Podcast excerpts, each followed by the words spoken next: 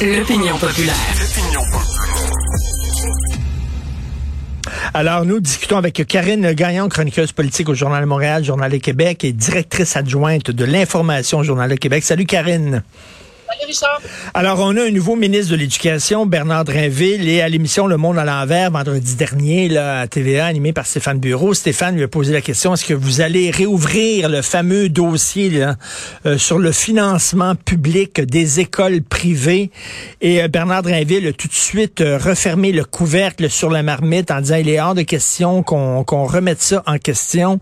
je suis pour le libre choix. C'est aux gens de choisir à quelle école ils veulent envoyer leurs enfants. Qu'est-ce que tu en penses?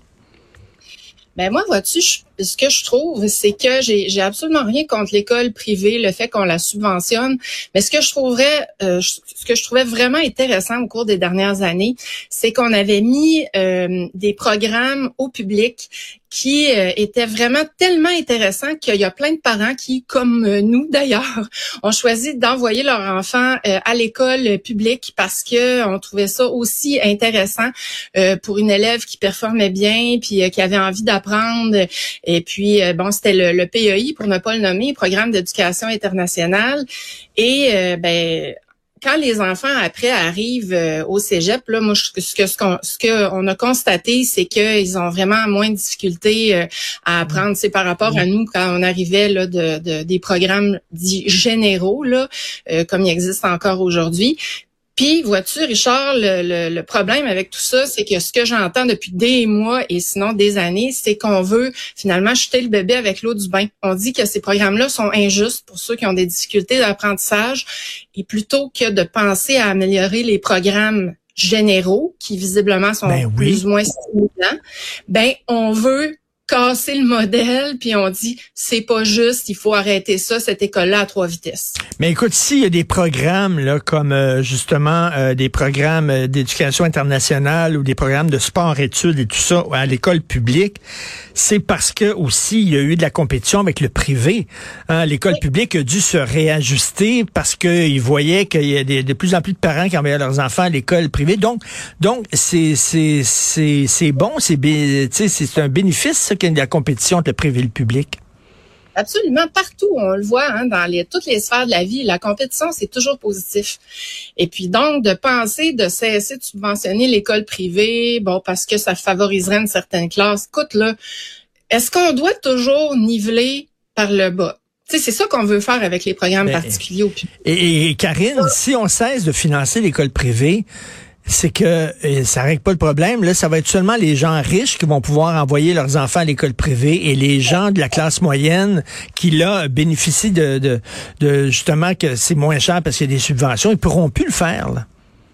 Non, c'est ça. C'est quand même possible quand tu n'es pas riche actuellement de penser en te serrant la ceinture et en faisant certains sacrifices bien sûr, d'envoyer tes enfants à l'école privée.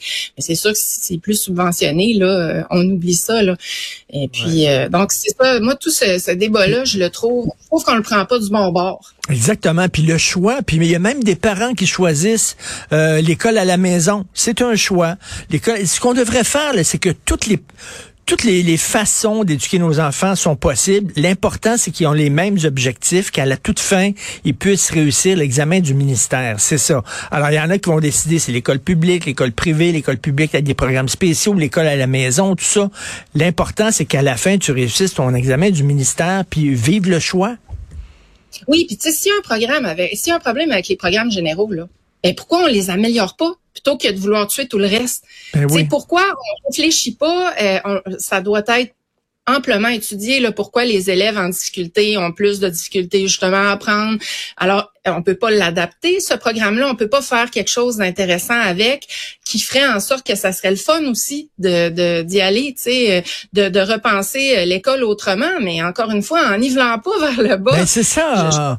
Il y a un certain socialisme. On dirait on voudrait que tout le monde roule en LADA plutôt qu'essayer de, tu sais, tout le monde roule en BMW, mettons. Exact. Puis c'est sûr que c'est pas tous les, les, élèves qui vont avoir la même stimulation, la même facilité d'apprentissage. Tu sais, on n'arrivera jamais à ça de toute façon. Maintenant, je comprends, tu sais, qu'il y en a qui sont un peu dans la moyenne, puis là, ben, ils se retrouvent à pas être capables de rentrer dans des programmes particuliers. Là, sont déçus. Mais là, on est rendu qu'on parle de, ah, oh, ils font pitié, ils ont de la pression. Puis là, ben moi, je, j'ai un peu de difficulté avec ça parce que dans la vie, en fait, il faut que tu mettes des efforts pour. Puis je dis pas que, que les que les jeunes en font pas là, mais il faut que tu mettes des efforts pour euh, pour avoir euh, ce que ce que tu veux. mais d'un autre, autre, côté, il y a un extrême. Là, euh, il y a quelques mois, souviens-toi, je pense d'ailleurs, c'est au journal de Québec, c'était une petite fille de 4 ans qui avait pas été qui avait pas été acceptée dans une maternelle parce qu'elle avait pas passé, elle avait pas réussi son test de sélection. Son frère avait réussi son test de sélection, pas elle Là, tu dis, attends, mais là, des tests de sélection pour une maternelle, là, c'est un petit peu trop, là. Ben, c'est trop charrier. Et puis, tu sais, comme on voit ce matin aussi euh, dans le journal, euh, les lettres de recommandation qui sont demandées, puis là, les profs sont à bout en bon français parce qu'ils reçoivent plein de demandes des parents. Mais tu sais, c'est pas parce qu'il y a des aberrations puis des exagérations qui, à mon sens, peuvent très bien se corriger. Hein. Il y a tout le temps des débordements là, dans des programmes euh, qu'on doit tout anéantir. Tu sais, il faut hmm. quand même pas virer fou. Là, Et tu sais, l'école, l'école privée, j'avais croisé un immigrant euh, qui, euh, tu sais, les immigrants, souvent, c'est très important l'éducation pour leurs enfants parce qu'ils veulent que leurs enfants aient une, meilleure vie qu'eux. Euh, D'ailleurs, on devrait s'inspirer aussi souvent des immigrants euh, pour ça. ça. et lui disait, écoutez, moi, je fais pas de voyage, je pars pas dans le sud l'hiver, on n'a pas deux autos, j'ai pas de piscine creusée. Moi, j'ai décidé que ma, ma priorité, c'est mettre de l'argent de côté pour l'éducation de mes enfants, les envoyer dans les meilleures écoles. Comme tu le dis, là, il y en a qui choisissent ce sacrifice-là. Oui, c'est ça, puis qui se disent que, ça vaut la peine de le faire parce que ils se disent que leurs enfants vont avoir une meilleure éducation. Mais tu vois, les programmes particuliers dont on parle, qui sont à l'école publique, c'est vraiment génial. Moi, l'expérience que j'en ai, là, hmm. c'est un apprentissage stimulant, extraordinaire. Ils vont plus loin.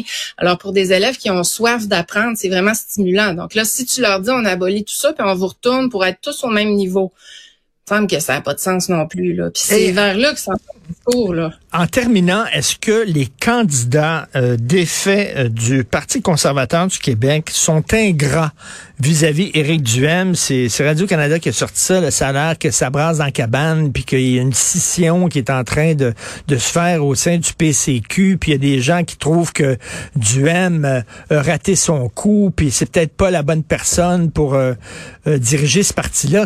Il aurait quand même amené 13% des votes pour un parti que personne connaissait il y a quelques mois. C'est quand même incroyable. Oui, effectivement, c'est quand même une performance incroyable. Ben oui. Et euh, ça démontre, par ailleurs, Richard, c'était quoi la base de ce parti-là? Parce que pour eux, c'était pas ça qui était souhaité là. Eux là, c'était plus de mesures sanitaires, tu sais, l'extrémisme, tu sais là, euh, la, liberté pour tous. C'était ça le discours. Mais tu sais, il a, il a adouci son discours. Il avait pas le choix là, tu sais, comme tout parti, il devait se recentrer un peu justement pour essayer d'aller chercher en dehors de sa base. Ça a pas fonctionné. Et là, ben, on le voit, la base est frustrée. Alors moi, ça me surprend pas. Ben c'est ça, c'est une euh, base, une base un peu craquée puis un peu déconnectée de la réalité qui comprend pas vraiment comment fonctionne notre système politique là.